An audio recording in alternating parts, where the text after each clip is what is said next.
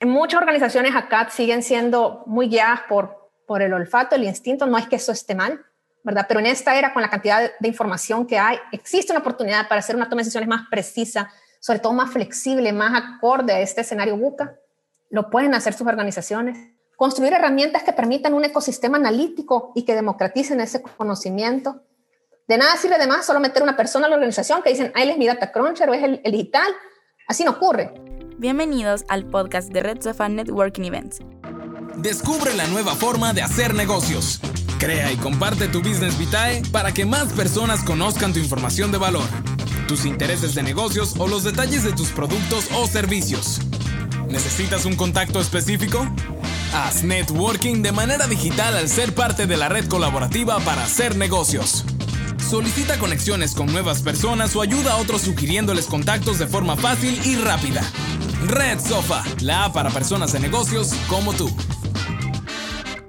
Durante esta masterclass, Carmen Aida Lazo, Francisca Beltrán y Carmen Irene López nos comparten los indicadores claves en un entorno buca dentro del proceso de planificación 2021, así como también las tendencias del mundo y los indicadores claves de la economía, oportunidades para poder adaptarse y el impacto de la pandemia en el estado emocional. Mi experiencia como economista está más enfocada en comprender el, el, impacto del entorno económico y de las grandes tendencias macroeconómicas y Francisca y Carmen Irene en trasladar esa información a cómo, cómo, cómo todo este entorno puede afectar a las empresas, tanto en su clima, que es un tema del que va a abordar Carmen Irene, que es sumamente importante en esta coyuntura, como el tema de la planeación estratégica de la empresa. Así que vamos a ir así como de lo global a la organización y a las personas. Es un poco lo que nosotros queremos plantearles ahora. Entonces, bueno, siempre nos gusta comenzar con una frase inspiradora y pertinente y Charles Darwin es muy pertinente en este año, ¿verdad? Tan desafiante.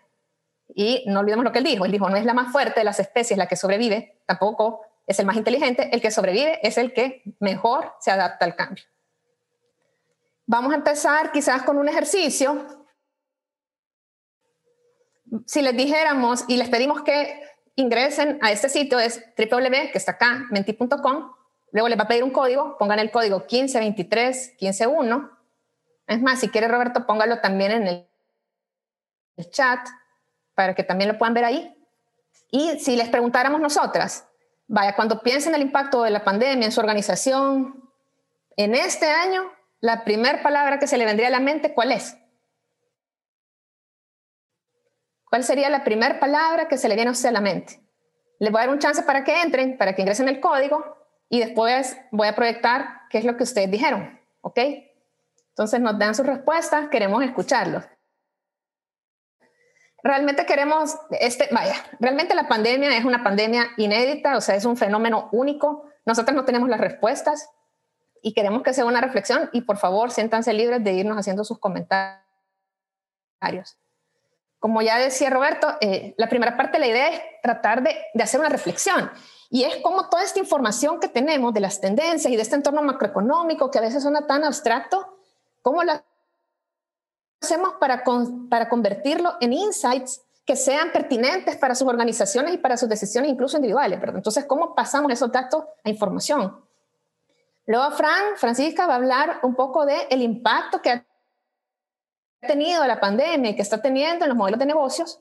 Y Carmen Irene cierra con cómo se adaptan las organizaciones poniendo el individuo al centro en esta nueva realidad. Entonces, bueno, ustedes si quiere díganme cuando, cuando ya eh, podamos proyectar los resultados y, con gusto los vamos, los vamos a ir proyectando. Bueno, empecemos hablando de dónde venía el mundo, es decir, si nos colocáramos exactamente hace un año, que seguramente varias de sus organizaciones estaban haciendo procesos de, de planeación estratégica hace un año, y realmente hace un año a nadie, o sea, realmente porque nadie se le hubiera ocurrido que íbamos a tener este que se llama el cisne negro, que fue eh, esta pandemia. Entonces tratemos de colocarnos, tratemos de colocarnos ahorita en, qué sé yo, octubre de 2019. Entonces lo primero que quiero que, que, reflexionemos es en el, a nivel global, ¿verdad? Porque ahorita quisiera que tratemos de tener una reflexión más bien global. Vamos a llegar a El Salvador, vamos a llegar a la región, pero pensemos en este mundo. Y eso es una es un análisis bien importante para las organizaciones, porque muchas veces nos cuesta comprender que mucho de lo que se moldea a nivel incluso de tendencias políticas, sociales y económicas, nuestro país forma parte de algo más grande, que son estas tendencias globales. Entonces, el mapa que hacíamos nosotras es, bueno, venían unas ciertas tendencias, comentémosla brevemente, después vino el COVID, sí, dígame. Eh, solo nos están diciendo que eh, el link del Menti, eh, el código da otra pregunta, da una pregunta sobre las remesas. No sé si, yo creo que ah, es otro código. Ah, permítame. Ajá, así les ponemos, le, damos el, el, código correcto para que puedan participar en la encuesta. Sí, ya ve bien, me salió un poco, ok, el de la, ok, ¿qué se le Este es el código, se lo dicto. Sí, Aquí lo escribo. 95, 71, 41, 6. ¿Sí? 41. ¿Es ese? 6. 95, 71, 45, 41, 6. Ajá, correcto. Ok, perfecto. 95, 71, 41, 6. En este momento lo comparto. Listo. Y disculpen la confusión. Gracias.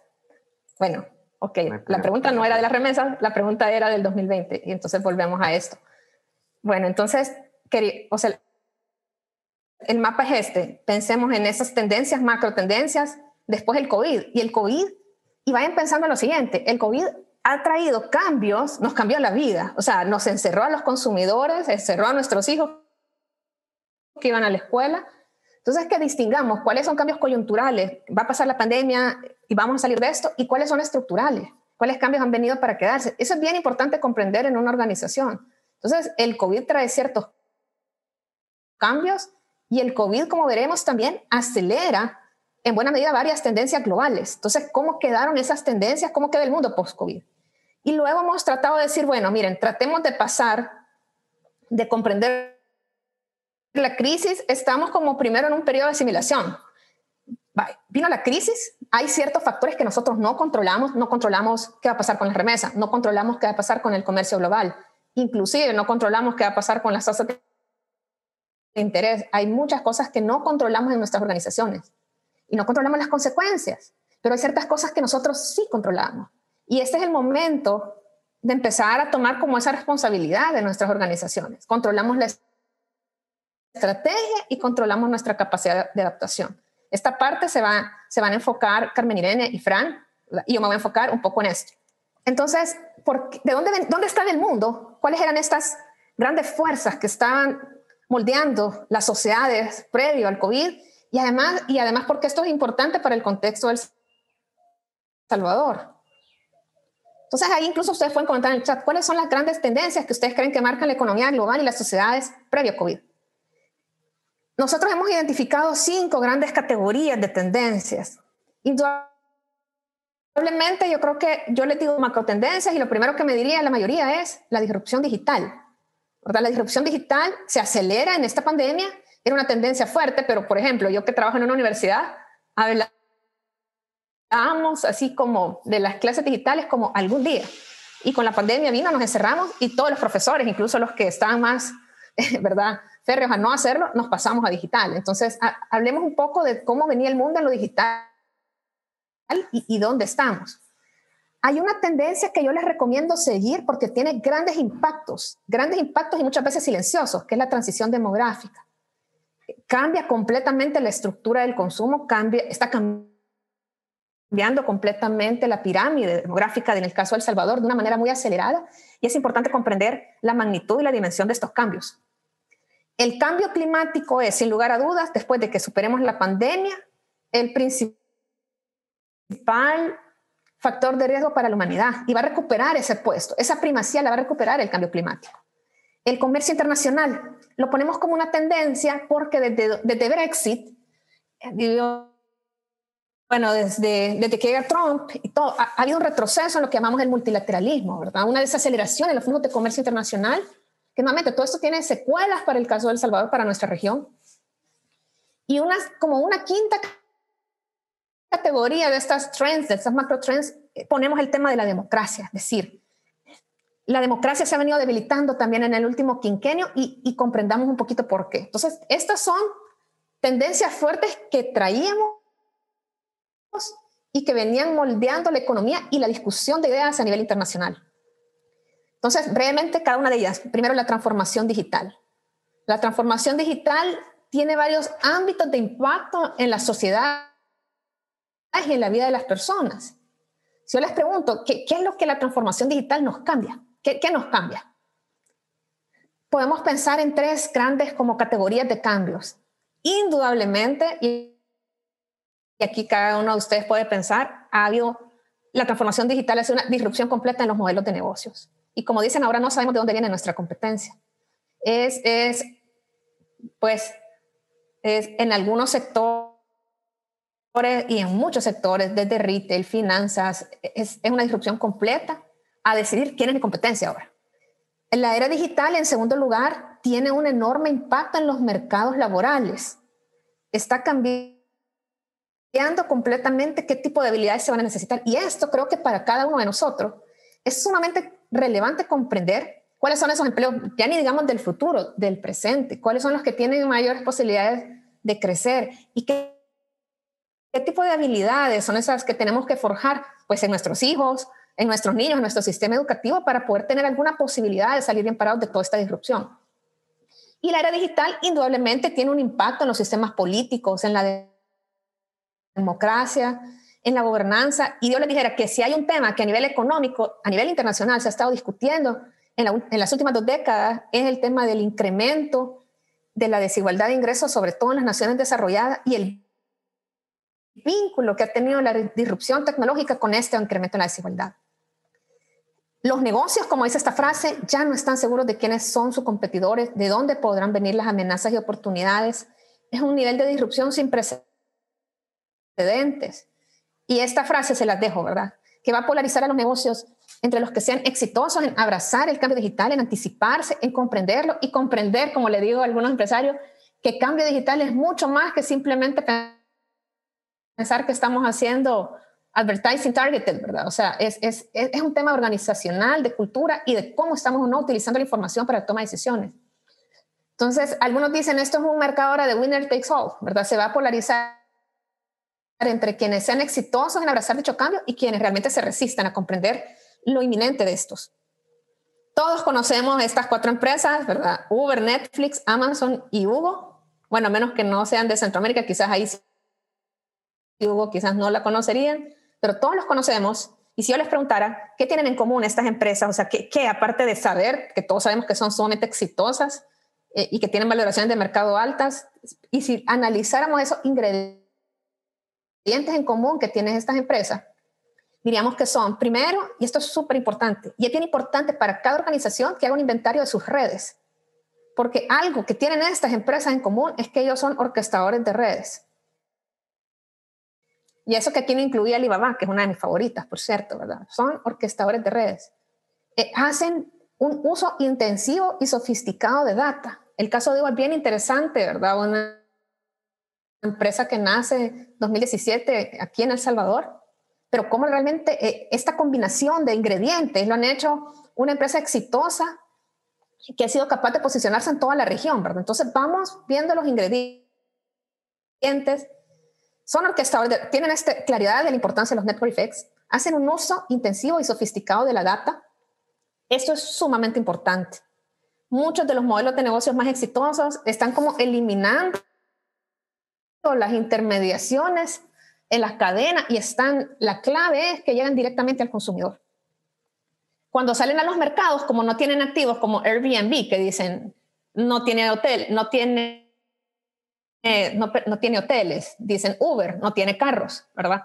Facebook no genera contenido, dicen. Entonces, no tienen estos activos intangibles y hasta tenemos esta dificultad de cómo contabilizamos su valor, pero realmente lo que están haciendo es que operan a partir de activos intangibles como el conocimiento y las relaciones y obviamente tienen un desempeño superior al de otros modelos de negocio en el mercado. Entonces, cuando nosotros vemos, y esto se los pongo aquí antes, pre-pandemia, esto era el desempeño de mercado. Aquí, vaya, la, línea amarilla es Standard Poor's Y las líneas son Alphabet, o sea, Google, Alibaba, Facebook. Y lo que vemos es que obviamente el Big Tech, Big Value, como dice acá, la ganancia en mercado de las empresas que son intensivas en uso de data, en comprender, eh, digamos, la, importancia de la data ha, sido mayor previa a la pandemia. Ya ni se diga si analizáramos el desempeño para este año. Ya mencioné brevemente el caso de Hugo, ¿verdad? porque también es importante que no pensemos que estas cosas son totalmente externas, ¿verdad? Eh, hay, hay emprendedores, hay talento en nuestro país que ya están viendo estas oportunidades y que están viendo estos ingredientes de esta, digamos, modelos exitosos y lo están aplicando en la realidad. Y este es un caso muy exitoso para el caso de la región. Una segunda categoría de disrupción de la era digital es en cuanto a los gobiernos. Y esto es algo que también yo recomiendo que mantengamos como vigilancia, porque los gobiernos en esta era digital ahorita están comenzando a reaccionar. ¿Verdad? Están comenzando a reaccionar. Esto los tomó por sorpresa. Les doy un ejemplo. Dice Facebook, voy a emitir mi moneda. ¿Se acuerdan? En algún, hace como un año y medio salió que iban a anunciar Libra, una criptomoneda. Los bancos centrales del mundo temblaron porque siempre ellos, digamos, la moneda, la emisión de la moneda ha sido un monopolio de los estados. Y entonces están surgiendo estas disrupciones y los gobiernos están, pensaría yo, yendo más lento que obviamente que el nivel de disrupción. Pero eso que estamos viendo va a llegar también al país. El Fondo Monetario dice, por ejemplo, los gobiernos deben modernizar sus políticas para hacer, eh, para hacer frente a sus crecientes desafíos en términos de la privacidad, equidad y estabilidad. ¿verdad? Hay mucho y vamos a empezar a ver mucha preocupación a nivel también internacional y nacional por la proliferación de data, por el tema de la privacidad y por quién está explotando esa información. Y eso va a venir acá.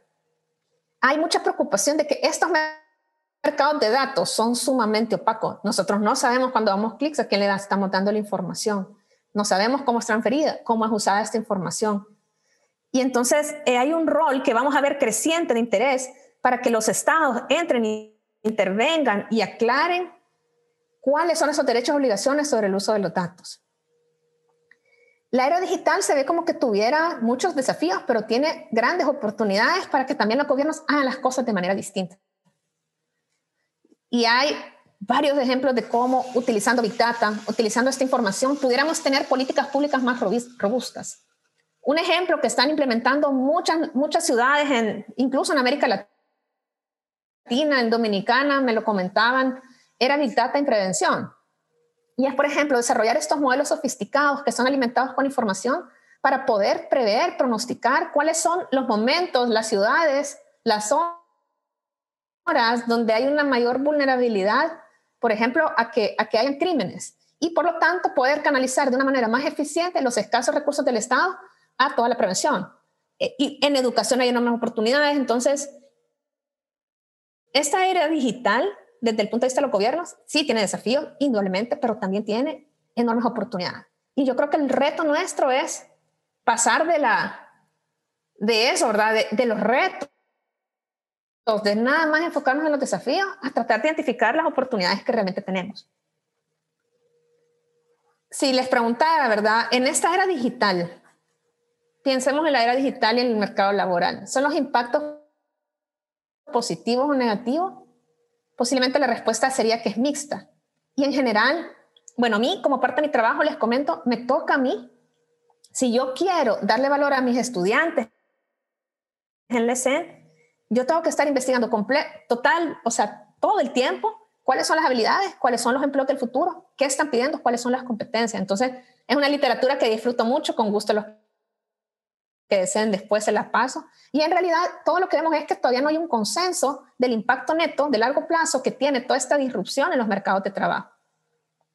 Pero lo que sí está claro, donde sí hay consenso, es que todos esos trabajos que sean de carácter repetitivo, que sean automatizables, donde no hay un componente humano importante, son vulnerables a perderse con esta disrupción tecnológica. Y aquí le voy a dejar aquí para que si quiere cada quien haga después el chequeo. Este, este es un, un sitio donde uno pone su trabajo y le dice la probabilidad de que sea automatizado. Pero en general, ¿cuáles son esos empleos? Pues sí, también esas industrias que tienen esa menor vulnerabilidad. Acá nos dicen, bueno, enfermeros, terapistas, psicólogos están en la lista menos probable de perder empleo porque el cuido, eh, la existencia de otras personas y como dicen, lo que nos hace humanos, la empatía, va a seguir siendo parte crucial del trabajo porque no es, no puede ser sustituido por una máquina, todavía. Ocupaciones que requieran ideas creativas, originales, siguen siendo muy demandadas. La creatividad, la empatía. Esto es sumamente importante para ustedes también, para todos. Ocupaciones que requieran inteligencia social, habilidad de negociación, posiciones gerenciales tienen menos riesgo de automatización.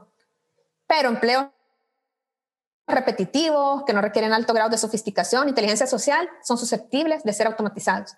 Yo por eso insisto tanto en que reduzcamos, por ejemplo, la importancia que sigue teniendo eh, la cultura del dictado en nuestro sistema de, educación público, ¿verdad? Y que realmente hagamos una apuesta por las habilidades que sí les van a dar oportunidades a nuestros niños. Y hay varios estudios donde dicen, bueno, te, te voy a decir qué tan probable es que se automatice este tipo de trabajo. ¿verdad? Entonces, acá esto, un ranking dice, bueno, los, este, los, los que colocan préstamos, los analistas de préstamos, recepcionistas, por ejemplo, todo el tema de asistentes legales tiene una alta probabilidad en esta era de la dictata de ser reemplazado. Y ahí no voy, a, no voy a ver todos los rankings, esta presentación se la voy a dejar, se la vamos a dejar, ustedes después la pueden ver, están con la fuente de información. A mí me parece sumamente interesante poder, poder tener este, este análisis constante, ¿verdad? Las ocupaciones que están teniendo más crecimiento que más, o más caída a nivel global y comprender hacia dónde vamos. Como les decía, quizás el consenso generalizado es, si su trabajo requiere mano de obra menos calificada, tiene mayor vulnerabilidad, tiene mayor vulnerabilidad de ser automatizado. Y entonces las, las habilidades, y esto, digamos, ahora sí nos tenemos que acostumbrar a un aprendizaje continuo. Le doy un ejemplo, vaya, ya por ejemplo en el caso del ESE, no, no pongo, por ejemplo, los programas de estudio que el estudiante aprenda Python, porque lo que tiene que aprender es, es la habilidad numérica y la habilidad lógica que le permite poder aprender cualquier lenguaje de programación. Que, puede, que yo estudié Stata o, o cómo se llama MATLAB en mi tiempo, pero que luego es R y que ahora están con las bibliotecas de Python. Entonces, tenemos que enfocarnos en esas como skills generales, como dice acá, una sólida fundación en comunicación, en habilidades numéricas y con un énfasis en complementarlo con habilidades blandas, la perseverancia, la sociabilidad, la curiosidad, que son valoradas, que pueden ser aprendidas, que no es cierto que las tenemos o las tenemos, que las podemos cultivar y que sobre todo lo que nos dan es la capacidad de adaptarnos a nuevas situaciones. En la segunda tendencia que les decía, quizás me voy más rápido para que podamos conversar, es el comercio internacional. Y aquí lo que nosotros venimos observando son varias cosas que es importante tenerlos en la lupa del Salvador y de la región veníamos observando un debilitamiento del multilateralismo, ¿verdad? el multilateralismo ha sido el pilar que ha permitido que, que realmente los, las naciones comercien con bastante estabilidad desde la Segunda Guerra Mundial, ¿verdad? Desde la, desde la, finalización de la Segunda Guerra Mundial con la OMC, y ahorita está en, está en un retroceso. Está en un retroceso, en parte porque hay este regreso al nacionalismo, ¿verdad? Eh, y también por otras características de las cadenas globales que se están moviendo más cercanas a los mercados. Pero hay una que queríamos destacarles nosotros y es que tomemos en cuenta todos que el mundo se mueve east and south, que dos terceras partes del crecimiento del mundo lo lidera China e India, incluso todavía en esta pandemia. China va a salir menos golpeada que todo el resto del mundo, a pesar de haber sido donde se originó la pandemia.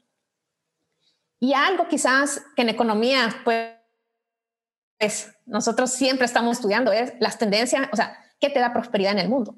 Y la, la mayor historia de progreso de la humanidad se ha dado en los últimos dos décadas, diría yo, donde más de mil millones de personas han salido de la pobreza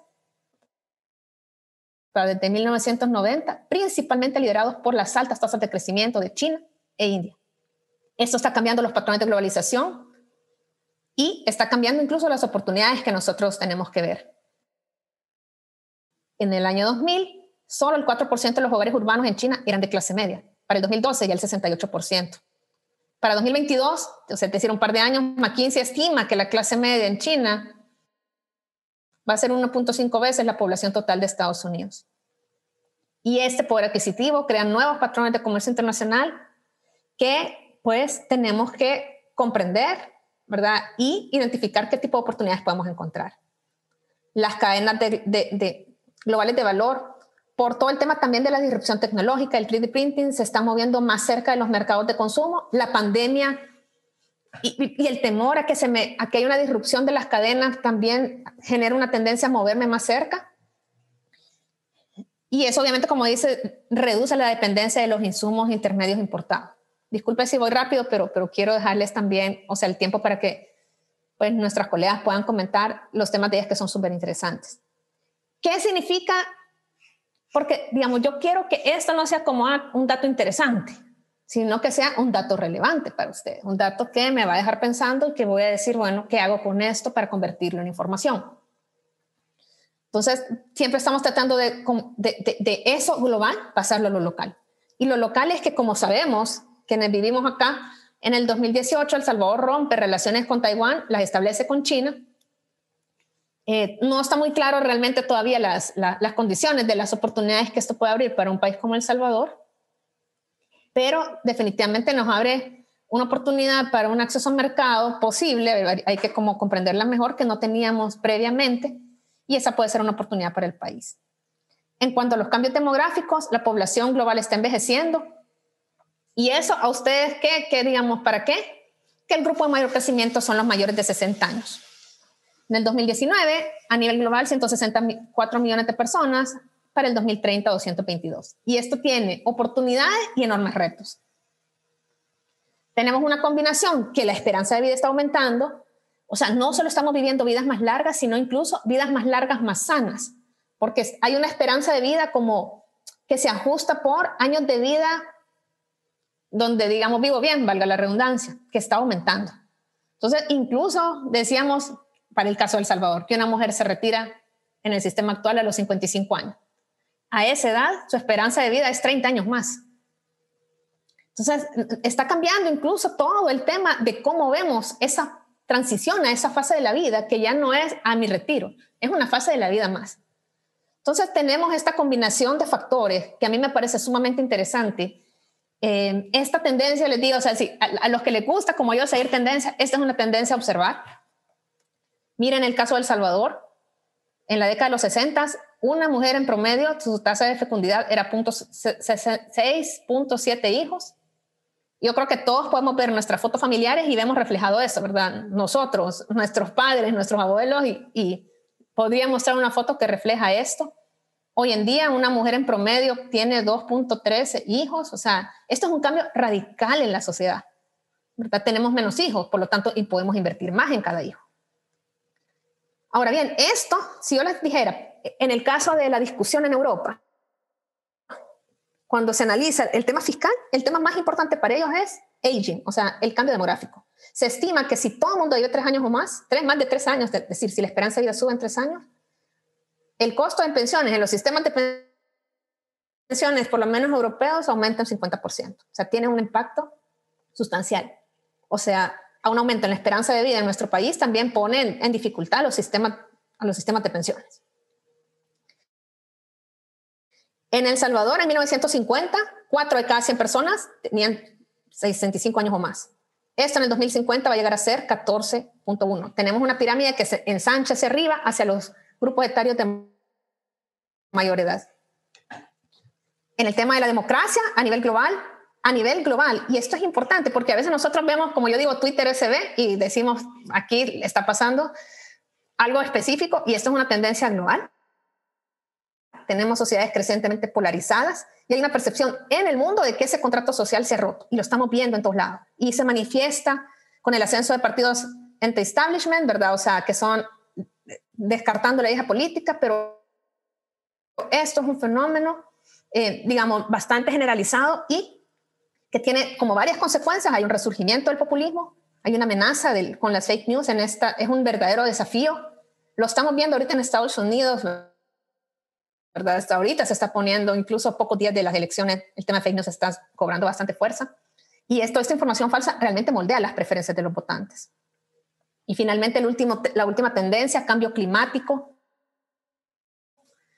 El cambio climático también es, un tema que tenemos que prestarle mucha atención por varios temas, o sea, porque moldea preferencias de los consumidores, por los impactos enormes que tiene en un país tan vulnerable como El Salvador, por los impactos que tiene en la migración, no podemos subestimar mucho, mucho la migración de nuestro país, es producto del cambio climático, producto de las reducciones de ingresos que experimentan, sobre todo en las zonas rurales, hogares, que han visto mermadas sus fuentes de ingresos y hay una conexión con cambio climático.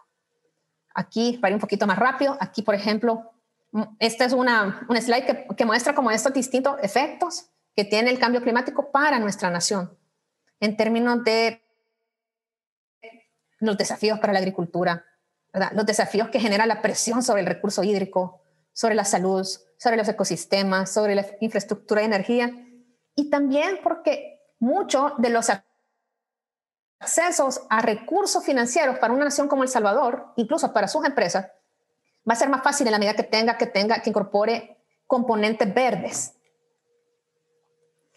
Ahora bien, entonces venía el mundo así y estaba el mundo y luego viene el COVID y el COVID, nuevamente, para quienes les guste leer un poco sobre esto, les recomendaría, quienes no han leído, lean Black Swan o la trilogía que tiene Nicol Nassim Taleb y que él decía, va a venir, va a venir un cisne negro que lo cambió todo.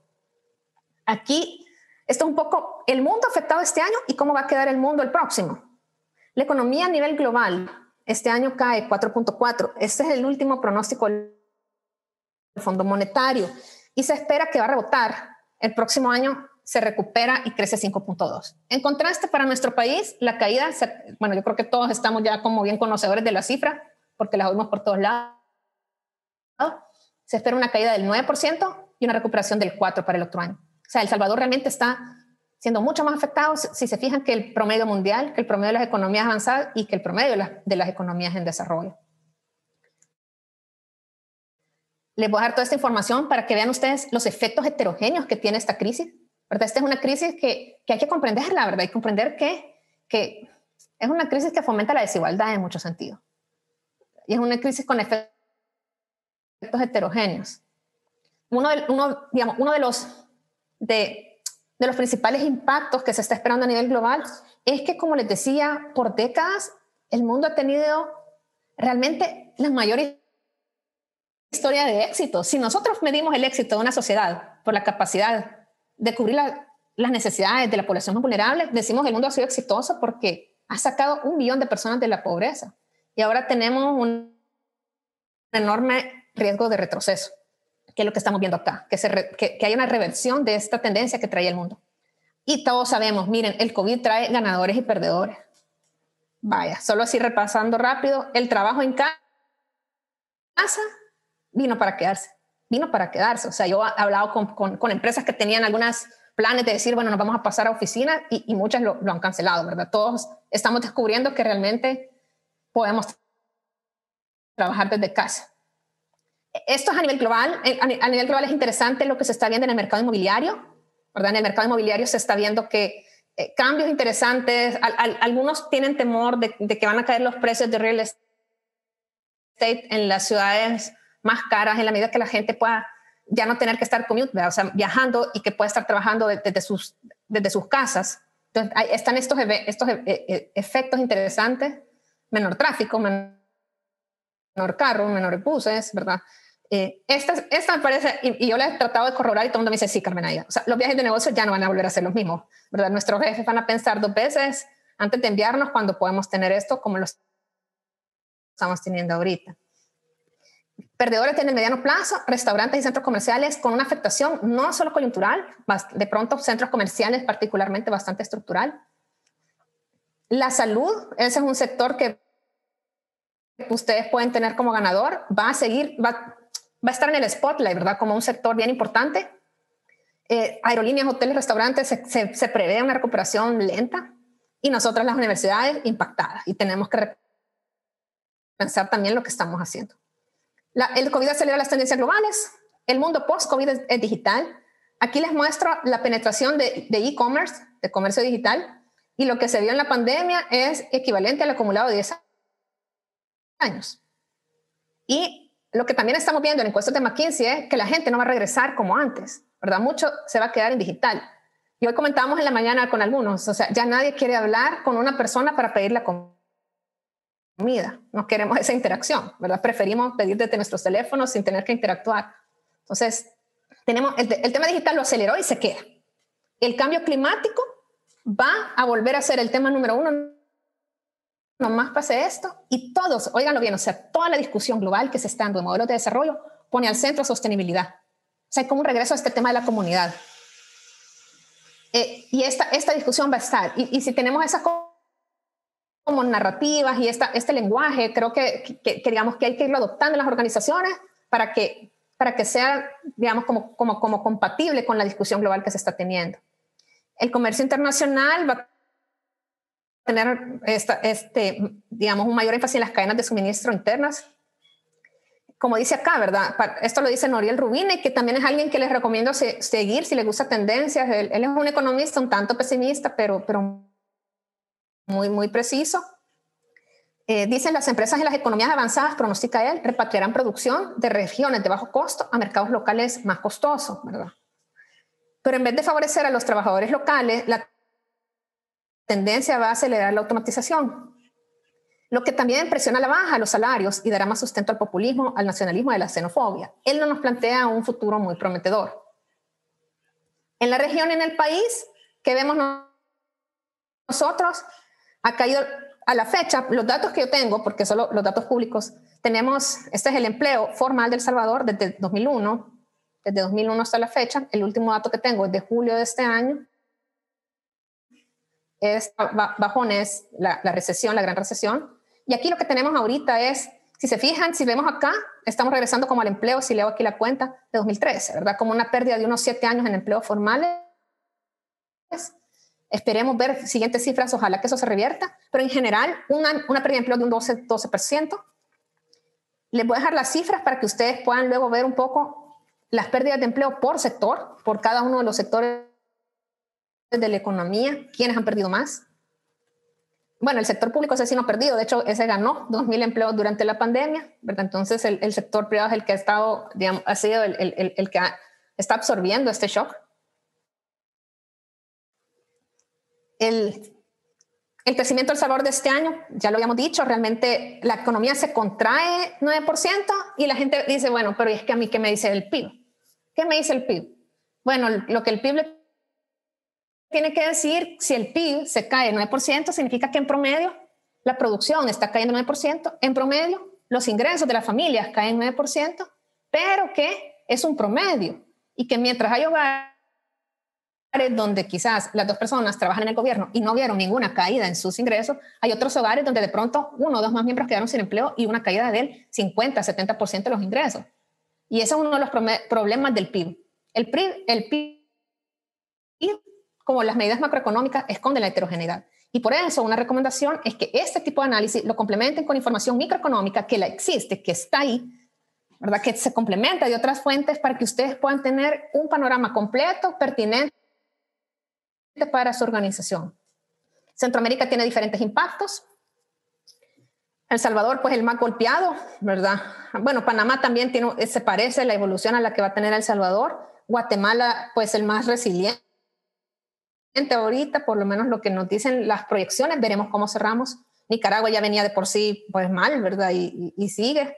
Eh, se ha contraído esa economía en los últimos años, producto de toda la inestabilidad que tienen. Este es el panorama de la región. Y bueno, ahora es casi como que todos los días a uno le preguntan del tema fiscal. Yo diría, si a mí me preguntaran, el principal factor de riesgo ahorita para la economía salvadoreña es la situación fiscal. ¿verdad? La situación fiscal, porque esta es la evolución, este lo construí porque no, no había una serie, entonces me puse a sacarla, la evolución de la deuda del Salvador como porcentaje del PIB. O sea, las, nosotros medimos el tamaño de la deuda relacionado al tamaño de la economía. Y como sabemos, este año vamos a cerrar con cerca del 90%. Cerca del 90% nos pone como país, ya nos pone en una situación bastante vulnerable. Más deuda que... Y la gente también me dice, pero ¿y qué significa más deuda? Pues traduzcamos esto para efectos de mi toma de decisión. Primero, más deuda significa que tengo que pagar más en intereses sobre la deuda. El otro año vamos a pagar más del doble de lo que pagamos así de sano. Cuando esa situación, este, digamos, llegamos a este nivel de vulnerabilidad, empiezan a pasar varias cosas. Posiblemente quienes proveen al gobierno van a empezar a observar más atrasos en los pagos que reciben, ¿sí? Em, por otro lado, ya están subiendo las tasas, digamos, de el riesgo país que eventualmente se puede traducir en una mayor tasa de interés por una percepción de que el país es visto como más riesgoso. Por otro lado, si el país le tiene que destinar más recursos a pagar intereses, significa que hay menos recursos para otro tipo de gasto social. Esa es la consecuencia de un mayor nivel de vulnerabilidad fiscal. Aquí, este es el, les explico, este es, este es el, el riesgo país. El riesgo país es un cálculo de cuánto más tiene que pagar un bono del Salvador, por ejemplo, un bono salvadoreño, por encima de un bono libre de riesgo, que es el de Estados Unidos. Em, digamos, medido como en una tasa de interés. Entonces, es entre más alto significa que este país se percibe como más riesgoso y si saliera a colocar bonos que los coloca para pagar su deuda, los tiene que colocar más caro. Entonces, lo que observamos, la línea gruesa verde, es que El Salvador se ha desacoplado del resto de la región junto con Costa Rica, que lo que compartimos los dos es que los dos países estamos en una gran vulnerabilidad fiscal. Se perciben afuera ya como países bien riesgosos. Los bonos del Salvador, de hecho, han caído de precio. Lo que está reflejando es, ¿qué significa esto? Que si nosotros queremos financiar el déficit que va a ser alto el próximo año y queremos salir a buscar recursos, los vamos a conseguir más caros como país y vamos entonces a pagar más intereses como país. ya, había mencionado, lo voy a saltar, hay un, hay un riesgo de que aumente la pobreza en El Salvador. El sector externo, para que vean que esta crisis de verdad que no sabíamos qué iba a pasar, primero decían no, que, que, va a caer las remesas 20%, decían. Y luego vimos que no, que realmente las remesas eh, no han caído, de hecho se han mantenido constantes, entonces las remesas, como casi uno de cada cinco hogares recibe remesas, se estima en El Salvador. Y por lo tanto la seguimos bastante porque es importante para la definición del, de, del consumo de esa familia. Entonces han, sido, han mostrado ser bastante resilientes la conducta de las remesas en esta coyuntura. No así las exportaciones. Las exportaciones sí han caído, principalmente por el sector maquila, ¿verdad? La contracción que tuvo. Este, este, no me gusta poner gráficos muy cargados, pero, pero bueno, este está cargado. Este es eh, quién atrae inversión extranjera directa de la región, porque si les quería poner algún dato de pronto un poquito más regional. Las barras rojas lo que nos demuestran es que Costa Rica es principalmente el destino de las inversiones para, nuestro, pues, para, para la región.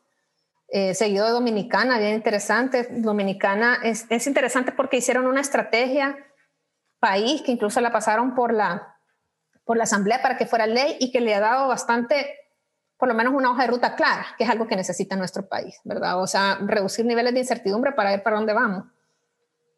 Y El Salvador, pues sí, que realmente sigue siendo bien pequeña la cantidad de inversión extranjera que, que recibe. Final, para terminar con esta parte mía, y yo creo que voy a cumplir con el tiempo, a pesar que eran un montón de slides, un punto de inflexión. Estamos en un punto de inflexión y esto constituye un reto. Vaya, a todos, todos tuvimos que aprender algo. Bueno, hasta yo, que no había cocinado, soy de las que ahora estamos en esta tendencia, do it yourself, ¿verdad? viendo videos y haciendo cosas que no habíamos hecho antes, por dar un ejemplo quizás trivial. Pero bueno, nos a, nosotros nos hizo repensar incluso todo el tema educativo. Y yo pienso cada uno me puede escuchar y puede pensar a nivel individual o de organizaciones su reto. Esto nos, supone una presión para que seamos capaces de idear nuevos métodos con los que gestionarlos. Una vez se ha demostrado que los métodos anteriores son inadecuados a la hora de dar respuesta al desafío en cuestión. Yo cierro diciendo lo siguiente. Esta, esta primera parte mía era tratar de decirles, este entorno importa, este entorno, digamos, debemos traducirlo en insights de interés para nosotros. Hay mucha información, está ahí, hay diferentes fuentes que son públicas. Estamos en una era en la que no es que falte información, lo que muchas veces falta es la capacidad, van bien, no hay una escasez de datos, a veces lo que hay es una escasez de información, pasarla, pasarla a un contexto en el que nos pueda ser útil para nuestra toma de decisión. ¿Qué podemos hacer para transformar todos estos datos en conocimiento? Priorizar el conocimiento analítico que alimenta la estrategia del negocio en muchas organizaciones acá siguen siendo muy guiadas por, por el olfato, el instinto, no es que eso esté mal, ¿verdad? Pero en esta era, con la cantidad de, de información que hay, existe una oportunidad para hacer una toma de decisiones más precisa, sobre todo más flexible, más acorde a este escenario buca. Lo pueden hacer sus organizaciones. Paso dos, integrar muchos tipos de datos para dejar que la información nos cuente la historia. Yo, por ejemplo, sé que puede a veces uno tener un propio sesgo, Para, emitir juicios de valor.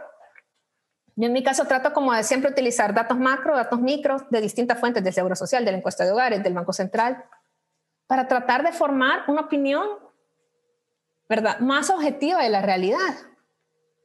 Entonces, ustedes generan información en sus empresas, generan datos, algunos generan los datos pero no los capturan, que es un problema. Entonces, buscar una estrategia que integre estos tipos de datos, que vean cuáles son los pertinentes, construir herramientas que permitan un ecosistema analítico y que democraticen ese conocimiento. De nada sirve además solo meter una persona a la organización que dicen, ahí es mi data cruncher o es el, digital. Así no ocurre. O sea, sí se necesita una transformación en toda la estructura para que realmente e, esta información forme parte de la toma de decisiones, como, como dice acá, mediante procesos ágiles. Y es un tema que va a abordar Carmen Irene y Fran, motivar el uso de datos, y ahí entra el tema de la cultura empresarial. Gracias por escuchar este episodio de Red Sofa Networking Events. Recuerda seguirnos en Facebook e Instagram como redsofa.events. También puedes descargar nuestra app Red Sofa en App Store y en Play Store. Si quieres más información, puedes visitar www.redsofa.global.